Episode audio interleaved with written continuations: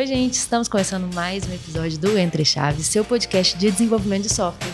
Eu sou a Fernanda Vieira e hoje a gente vai falar sobre usabilidade de produtos para terceira idade. E para falar desse tema, estamos hoje presencialmente, maravilhoso, que eu adoro gravar presencial. Não sei se você sabe, mas a gente aqui no Entre Chaves passou mais de um ano gravando só episódios remotos né? E agora que a gente está voltando a gravar presencial. Voltando não, né? Que é, são os primeiros episódios presenciais. Então, são incríveis. e hoje a gente está aqui então com a Ava e com a Marcele. E aí, gente, tudo bem? Se apresentem, por favor, pra gente. Bom dia, gente. Eu sou a Ava, eu atuo como designer aqui na DTI. E hoje eu tô com a voz um pouquinho rouca, porque ontem o Galo ganhou o brasileiro. E aí eu me cedi um pouquinho nas comemorações. Mas estou aqui para tentar contribuir no que eu puder. E o Galo, e o Galo? O Galo ganhou. O Galo ganhou. Ei, pessoal, bom dia. Eu sou a Marcele, sou designer também aqui na DTI. Já estou aqui já tem quase um ano e eu também estou roupa por conta do Galo. Saudações alvinegras, aliás. É todo mundo atleticano aqui, aparentemente. Sim. e também sou mãe de pet, gente. Tenho uma filhinha, cachorrinha em casa. Ah, eu também. eu também tenho uma, chama Maia. Ai, que lindo. Ela tem cinco meses. Filhotinha ainda. Beleza, gente. Então, para a gente entrar um pouquinho mais nesse episódio, a gente vai falar, né, sobre é, especificidades aí da, de aplicativos e desenvolvimentos para a terceira idade. E aí eu estava vendo algumas pesquisas do IBGE, principalmente, né, que fala que hoje a população de idosos ela está em torno de 10%. É, no Brasil, né? E, e a projeção para 2060 é que, é que esse número aumente para quase 26%. E eu vi também uma outra pesquisa do IPEA, né, que é o Instituto de Pesquisa Econômica é, Aplicada, que mostra que a população do Brasil vai envelhecer mesmo, de forma constante e acelerada até né, nos próximos anos. E o levantamento mostra que em 2100, em torno de 40% da população será idosa. É, e aí a gente também vê nos dados antigos, né, de 2010, por exemplo, a gente vê que essa, essa população de idosos era de só de 7%. Então a gente está vivendo, vivendo mesmo o envelhecimento da população.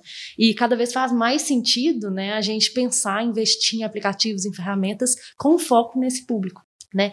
Então, assim, acho que hoje a gente já pensa em usabilidade de aplicativos que a gente né, desenvolve para garantir o acesso da, de todo mundo, mas, é, por exemplo, como leitores de tela e tudo mais, mas acredito que também existam algumas questões específicas da terceira idade, né, desse público. Então vamos começar esse episódio de hoje falando sobre isso. Existem questões específicas de acessibilidade para a terceira idade? Não? Como que é isso?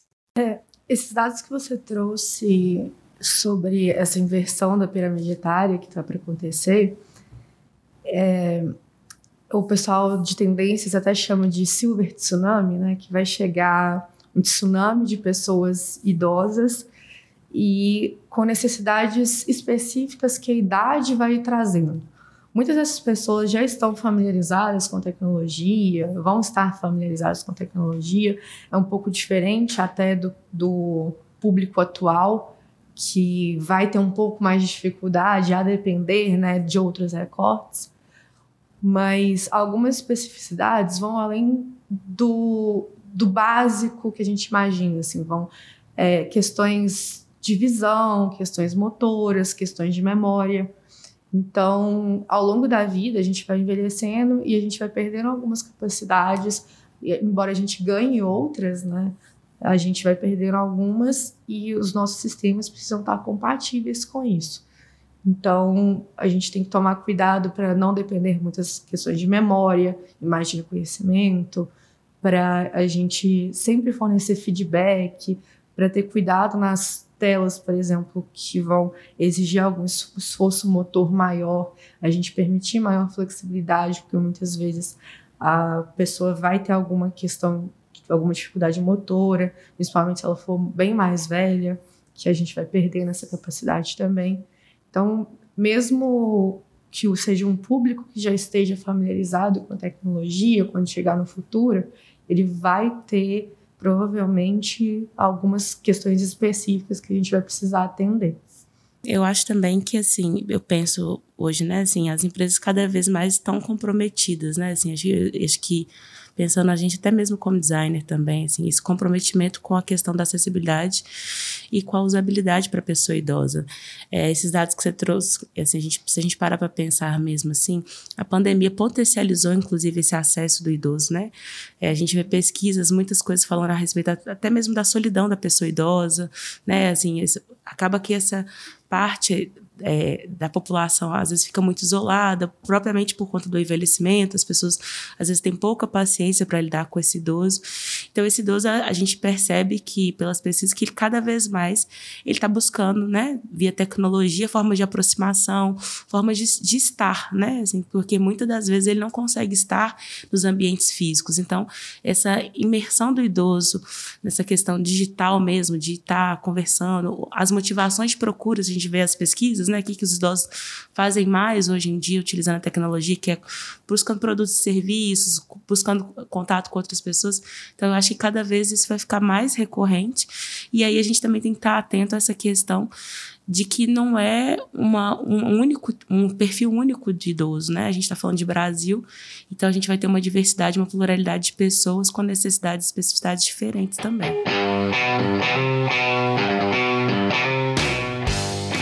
Legal, isso que você trouxe, Marcelo, muito interessante, né? Da, dos dados da pandemia também, né? Que as pessoas começaram a ter que se comunicar através de telas, né? E esses idosos talvez em algum momento ficaram à margem, né? Dessa, dessa comunicação que poderia talvez, né? Estar ali de uma forma que eles, enfim, não estavam tão, tão familiarizados, né? Então, é bem interessante isso mesmo. E quanto, quanto é importante investir mesmo nesse público, né? É, e, e, vocês acham que quando a gente desenvolve, quando vocês né, desenvolvem é, telas ou sei lá aplicativos para esse público, tem alguma diferença assim entre né, a forma de fazer para esse público, claro, né, além dessa parte da acessibilidade, né, existe alguma outra diferença que vocês acham que são que é importante assim? Olha, a gente teve essa experiência no produto da Uba Box, né, que a gente fez o o novo software para o OBSmart, que agora é o Oba Fácil, que é um smartphone voltado para pessoas idosas. E nas nossas pesquisas, para entender melhor, né, e pensando que a gente estava também no meio da pandemia, então a gente teve que reforçar mais ainda as pesquisas, porque a gente tinha um contato mais dificultado com o nosso público, a gente foi entendendo que os idosos eles têm diferentes modelos mentais do, das pessoas mais jovens, por, principalmente das pessoas mais jovens acostumadas com tecnologia e os idosos que não estão tão acostumados com tecnologia. Porque o que a gente fala de modelo mental é a forma como a pessoa pensa, como ela imagina que vai executar determinada ação dentro de um, dentro de um sistema e quando a gente está desenvolvendo o sistema, a gente costuma desenhar isso aproveitando metáforas do mundo real, entendimento do, do mundo real. E muitas vezes os idosos não têm familiaridades com algumas, algumas metáforas que a gente usa e alguns novos componentes que não fazem mais parte de metáforas do, do mundo real, mas que já estão inseridas no cotidiano. Aí um exemplo é o menu hambúrguer, que as pessoas mais jovens elas sabem que elas vão acessar determinada ação, porque já é uma convenção, só que é uma convenção que não é conhecida por esse público quando está dentro de um recorte que não é tão familiarizado com tecnologia.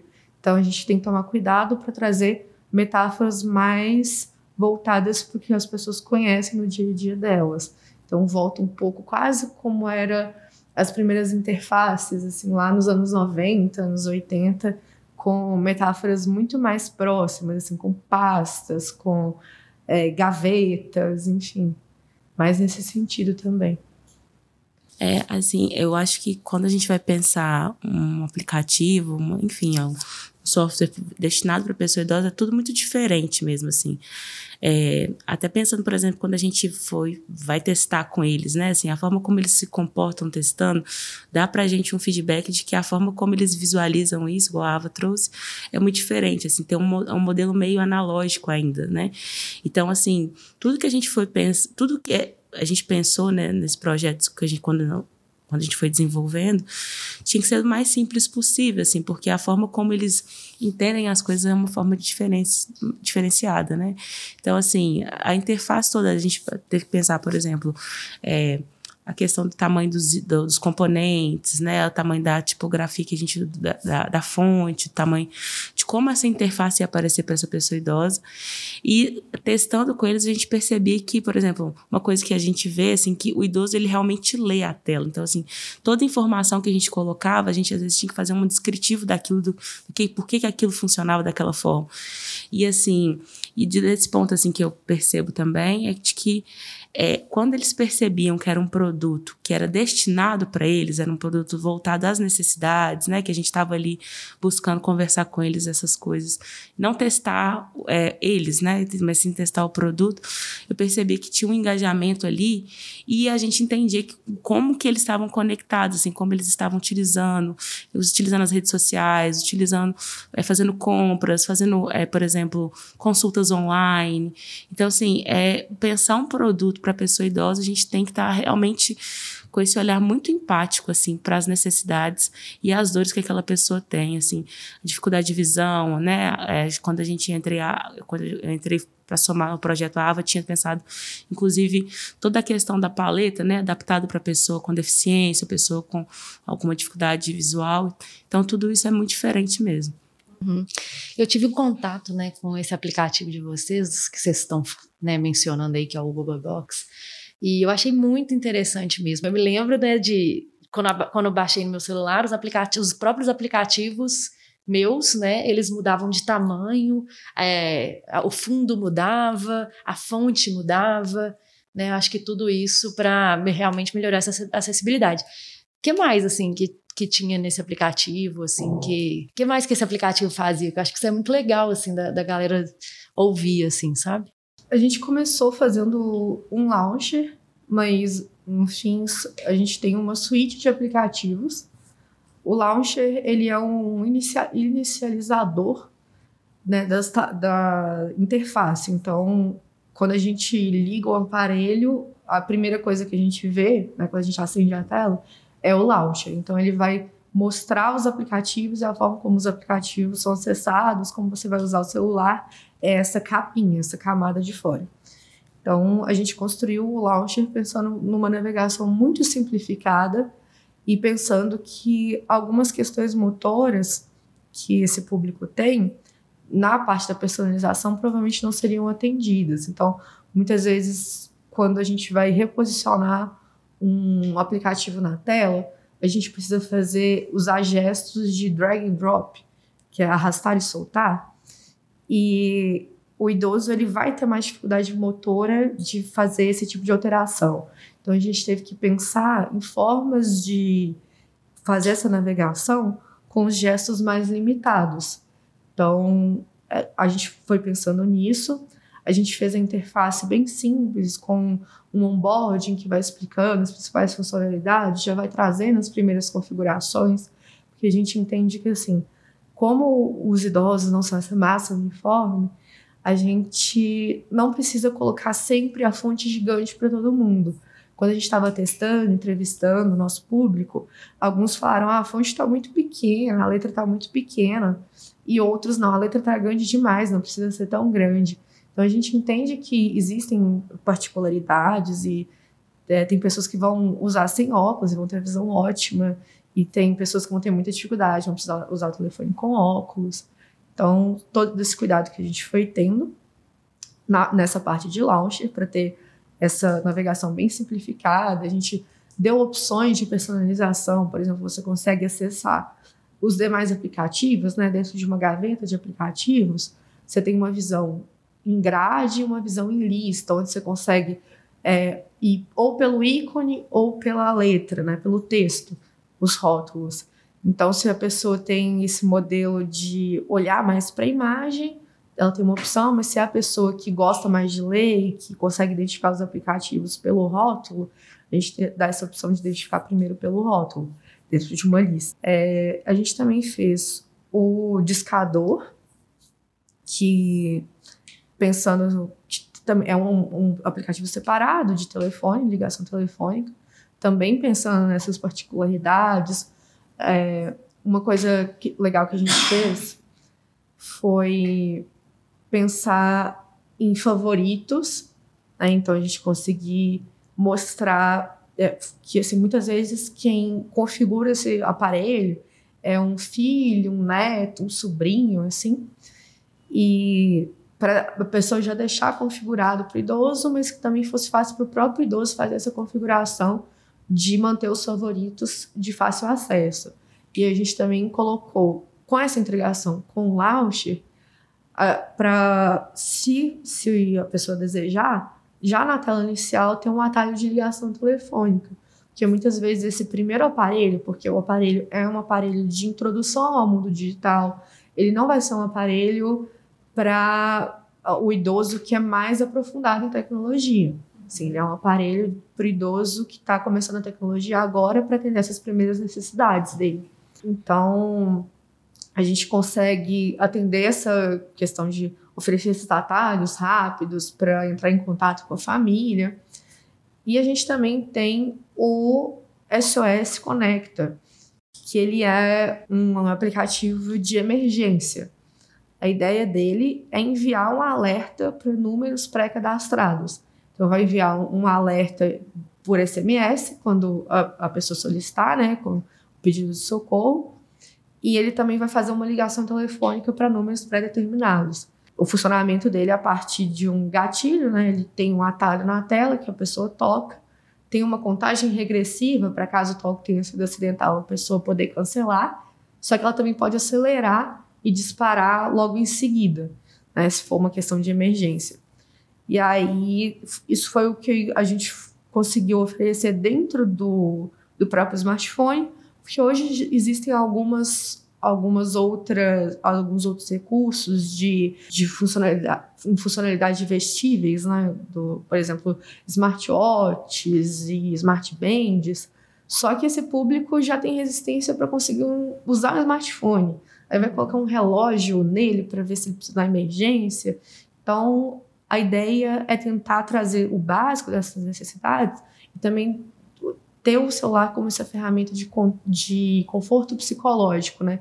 Tanto para a família que fica preocupada com o idoso, quanto para o idoso que sabe para qualquer emergência ele pode acionar e vai ter esse contato próximo com a família, com os números que ele colocou lá como contatos de emergência. É, e eu acho que tudo isso a gente foi pensando entendendo também que tinha uma pluralidade enorme de público, né? Assim, então, como fazer de forma que se fosse totalmente voltado para a questão da usabilidade, de uma forma simples e eficiente, pensando numa pessoa, né? Que a gente trabalhava mais ou menos com duas pessoas, que aquela pessoa que não tinha nenhum tipo de envolvimento com a tecnologia, que às vezes utiliza o telefone só para fazer uma ligação rapidinho para falar com o filho, ou para a pessoa que às vezes gosta de, né, mexe um pouco mais, tem uma habilidade tecnológica maior, assim.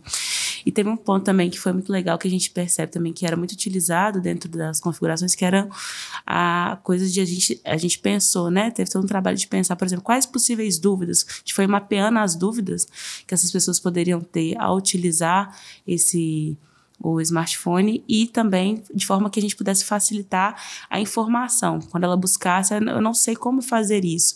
Então a gente também pensou que a gente tinha que incluir dentro do desenvolvimento desse software uma forma para que ela pudesse de forma autônoma buscar as informações que ela precisava, do que ela gostaria de mexer ali. É, a gente fez essa sessão de dúvidas frequentes com já embutida dentro do aparelho, né? Assim, a pessoa não precisa buscar no Google, porque ela precisaria aprender a buscar no Google e não são todas as pessoas que fazem isso. Então a gente tentou deixar isso acessível com um feedback bem claro, né? Você encontrou o que você precisava, mande sua dúvida, é, com telefones de contato e WhatsApp. Esse público usa muito o WhatsApp, então assim, é, a gente colocou a, a OBA tem esse cuidado muito grande com suporte, né? Então, eles têm uma estrutura de suporte muito grande que eles não se importam de ficar horas no telefone com o idoso ajudando. Então, assim, isso é um. Quando você compra aparelhos, você também está comprando esse serviço de suporte. E, a, além disso, eu falo uma outra coisa que eu esqueci que. Ah, é sobre o onboard, lembrei. É, e outra coisa é que o onboarding. Não. E outra coisa é que a gente também tomou cuidado com o onboarding, né, que é aquele primeiro contato da gente explicar como, é, como as funcionalidades é, do aparelho, quais são as funcionalidades do aparelho, como ele funciona. E a gente tem dois tipos de onboarding lá dentro, né?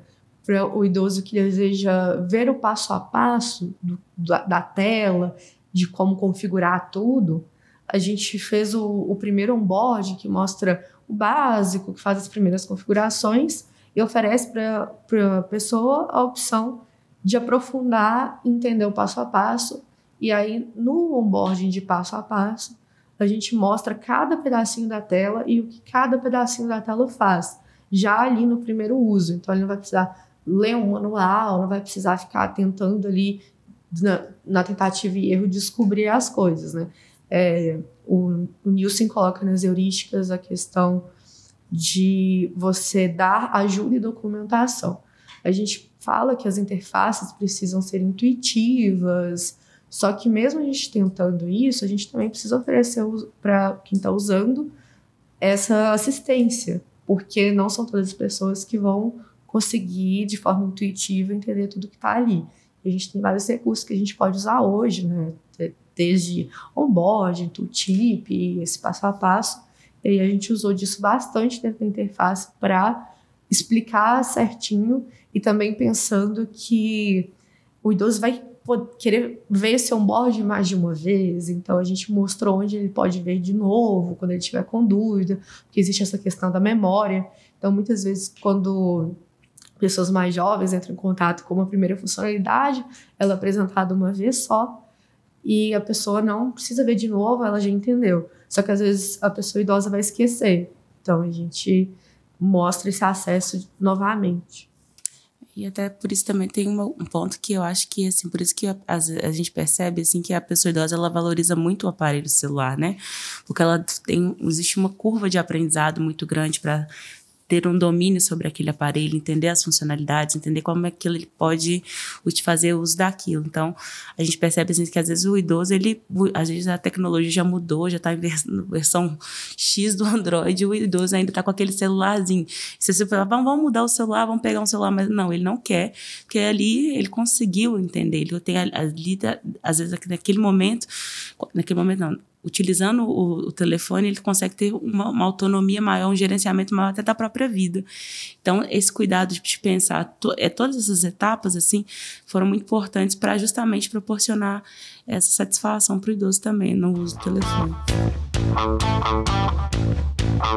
É, então a gente pode ver, né, que não é só aumentar a letra, né? Que às vezes assim, ah, vó, me dá aqui que eu vou aumentar a letra do celular da senhora. Não é só isso, né? Existem muitas outras coisas que vocês investiram, né?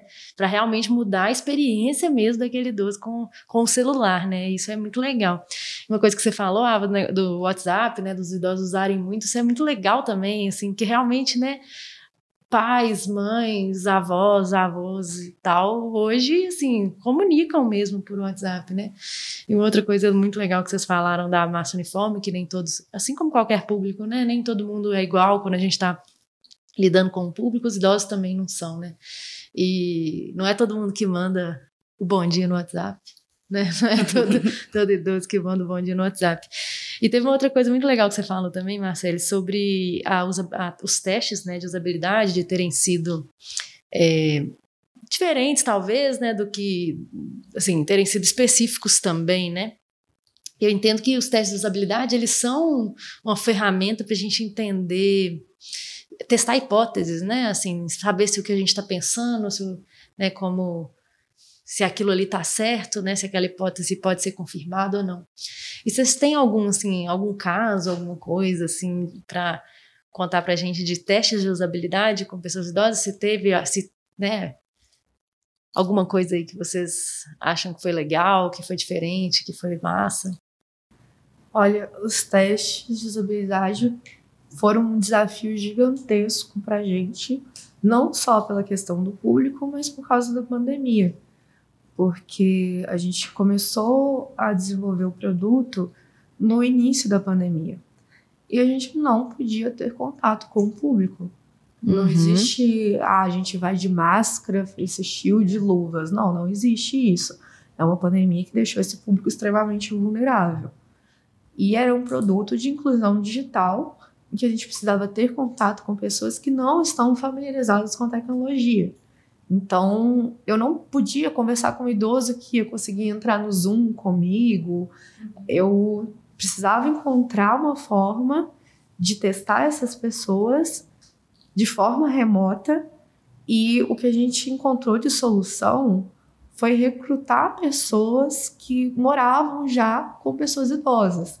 Então, quem tinha a avó em casa, os pais eram idosos, a gente recrutou essas pessoas para essas pessoas habilitarem para a gente esse contato, fazerem essa ponte com a pessoa idosa. Então, a gente mandou aparelhos por correio.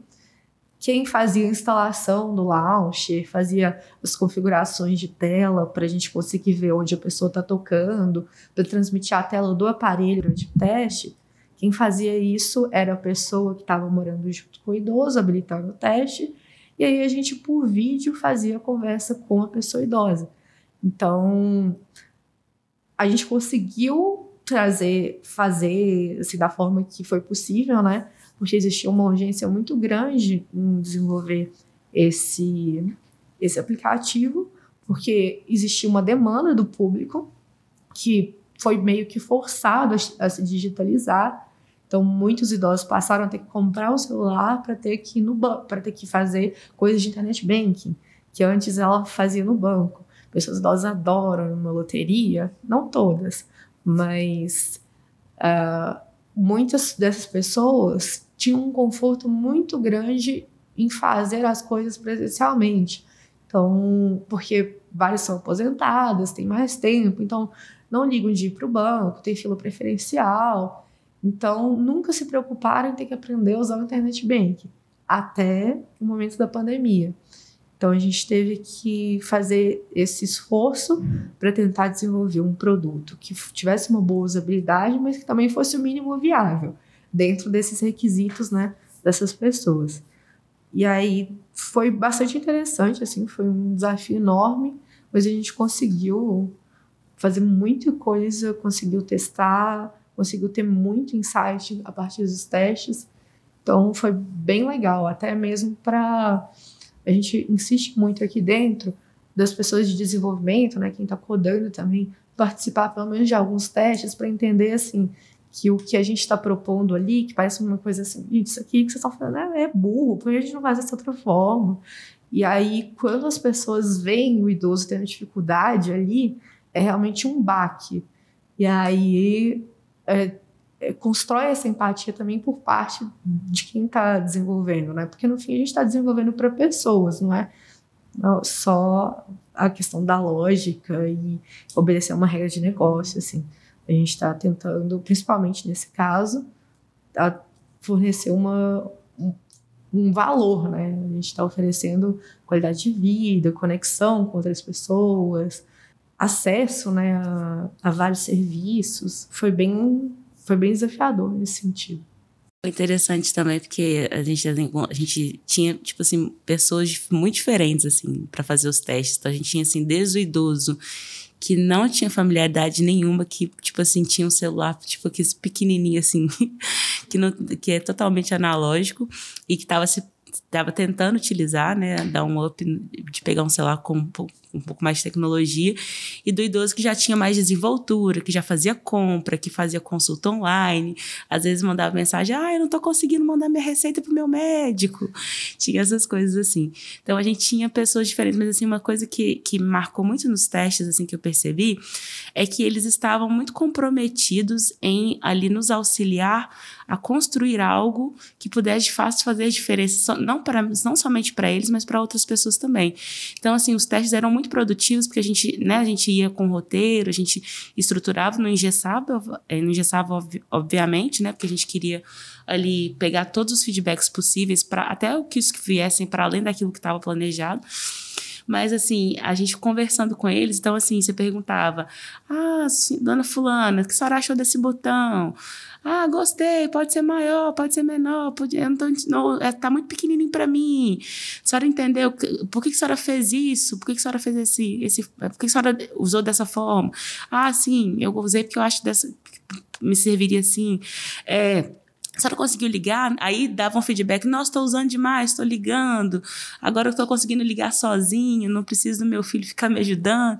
Então, isso para a gente foi muito importante, porque trouxe essa perspectiva de valor do produto, que a gente estava conseguindo, de fato, ali ter essa ciência de que o produto estava gerando valor para aquela pessoa e, e também para a Oba, mas que tinha, mas o que eu acho que é mais que é mais assim interessante desse processo todo é que tem uma missão por trás disso assim né? Tem um intuito ali muito forte assim de fazer uma diferença. E eles e o idoso quando foi chamado assim, a gente percebe que às vezes a pessoa que acompanhava o teste, às vezes era um, um, neto, um filho, você percebe que às vezes na vida cotidiana ela não tem tanta paciência. Mas às vezes testando com a gente, o idoso falando, tipo assim, eu sou o protagonista aqui, eu que estou fazendo. Então eles ficavam super à vontade, assim. E aí a gente foi acabando também estabelecendo um pouco mais de vínculo com eles. Foi, rolou uma aproximação, isso foi muito legal também.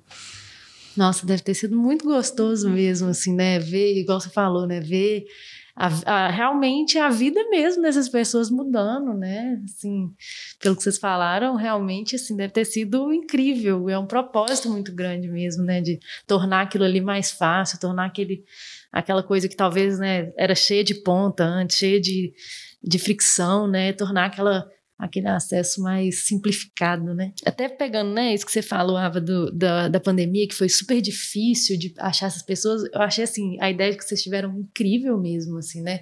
De, porque, imagino, se precisasse, né, das, das pessoas que já não tinham familiaridade, né, esse público, essa persona que você falou, Marcelo, que já não tinha familiaridade com a tecnologia, ainda precisar que essas pessoas acessassem um Zoom, que fizessem uma chamada de vídeo, nossa senhora, que bom que vocês tiveram essa ideia de recrutar outras pessoas para facilitar isso.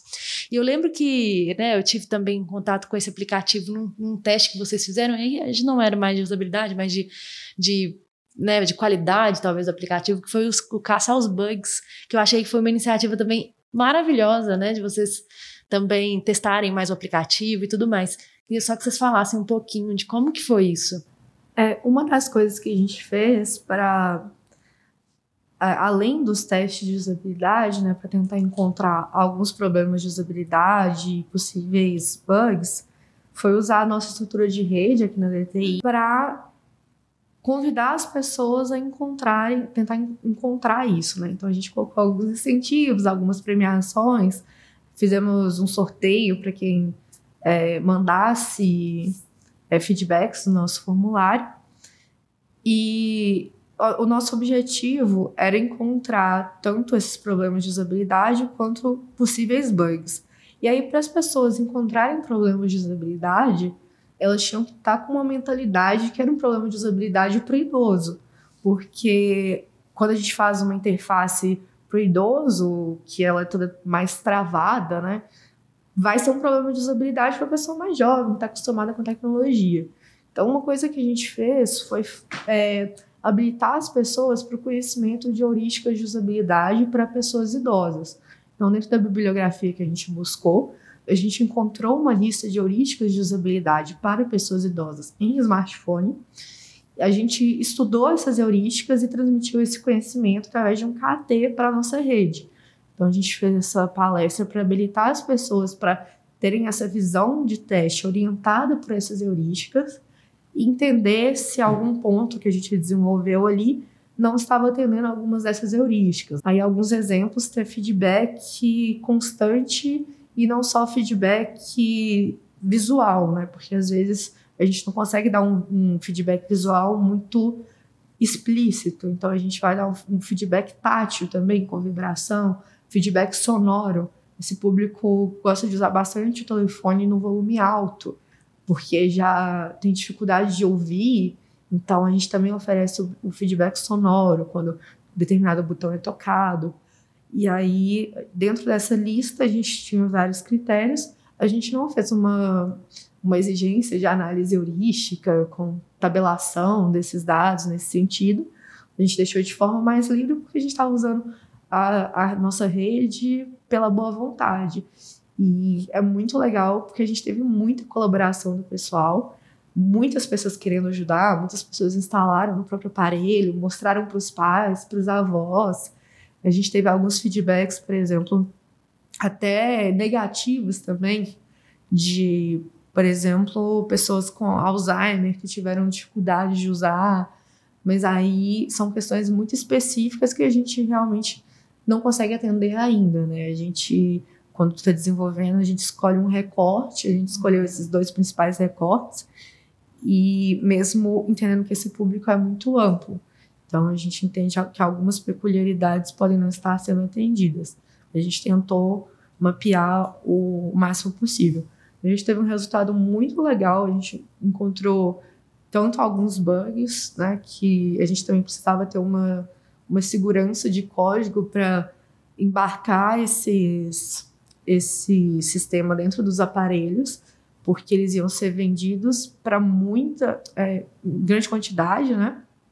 E muitas vezes a pessoa talvez não ia ter acesso à internet para uma possível atualização. Então, essa primeira versão tinha que estar tá rodando bonitinho. Né? Para até a próxima oportunidade que ela tiver acesso à internet ou um Wi-Fi, né? Para conseguir atualizar. Então, foi nesse sentido, assim, foi muito legal. E foi tão legal que outros squads também fizeram. Então a gente aqui na DTI passou a ter essa cultura de é, ter algumas campanhas de convite para as próprias pessoas da rede testarem, né? usar o, a expertise que a gente tem para testar os sistemas que a gente desenvolve. Eu, eu cheguei a participar desse caça aos bugs e eu achei incrível. Eu adoro achar bug em coisas. Eu, eu sou aquela pessoa que tava comprando um negócio no site, dá um pau, eu sou a pessoa que entra no, no Fale Conosco e manda um e-mail, assim. Então eu adoro fazer esse tipo de coisa. E eu gostei muito de participar disso, assim. Eu participei mais da, da etapa de procurar os bugs mesmo, de fato, né? Porque eu não moro com nenhum idoso, nem nada. Mas é, eu achei incrível e acho que é uma ferramenta muito boa que as pessoas têm que utilizar mais mesmo, né? De assim, utilizar a própria rede, utilizar as próprias pessoas que estão próximas ali para testar o que a gente está fazendo. Claro que tem, pode ter uma questão de confidencialidade, né? Que a gente confidencialidade que a gente precisa se atentar, mas é, no mais acho que dá para utilizar mesmo, né, dessas outras pessoas próximas. É, e a vantagem de fazer isso dentro da rede da DTI é porque todo mundo aqui dentro tem um contrato de confidencialidade com os produtos que desenvolve, né? Então a gente uhum. é, explicou as especificidades. Não era um produto secreto, assim, não era sigiloso, mas não era estratégico também é, publicizar no momento, né?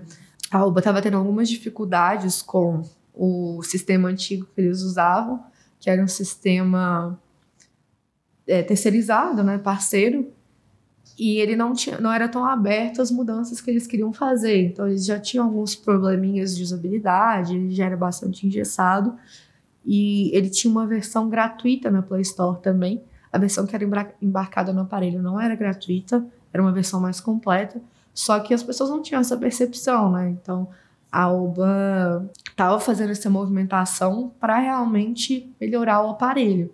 Então, era uma coisa desejável, né, do público conhecer, mas até o momento que a gente foi é, lançado, a gente precisava ter um pouquinho de descrição e foi legal ter a rede por isso. Massa. Bom, gente, muito legal, adorei o episódio. Muito obrigada por vocês participarem aqui conosco. E é isso. Valeu. E o Galo ganhou. Obrigada, gente. Até a próxima. Valeu, gente. Até mais.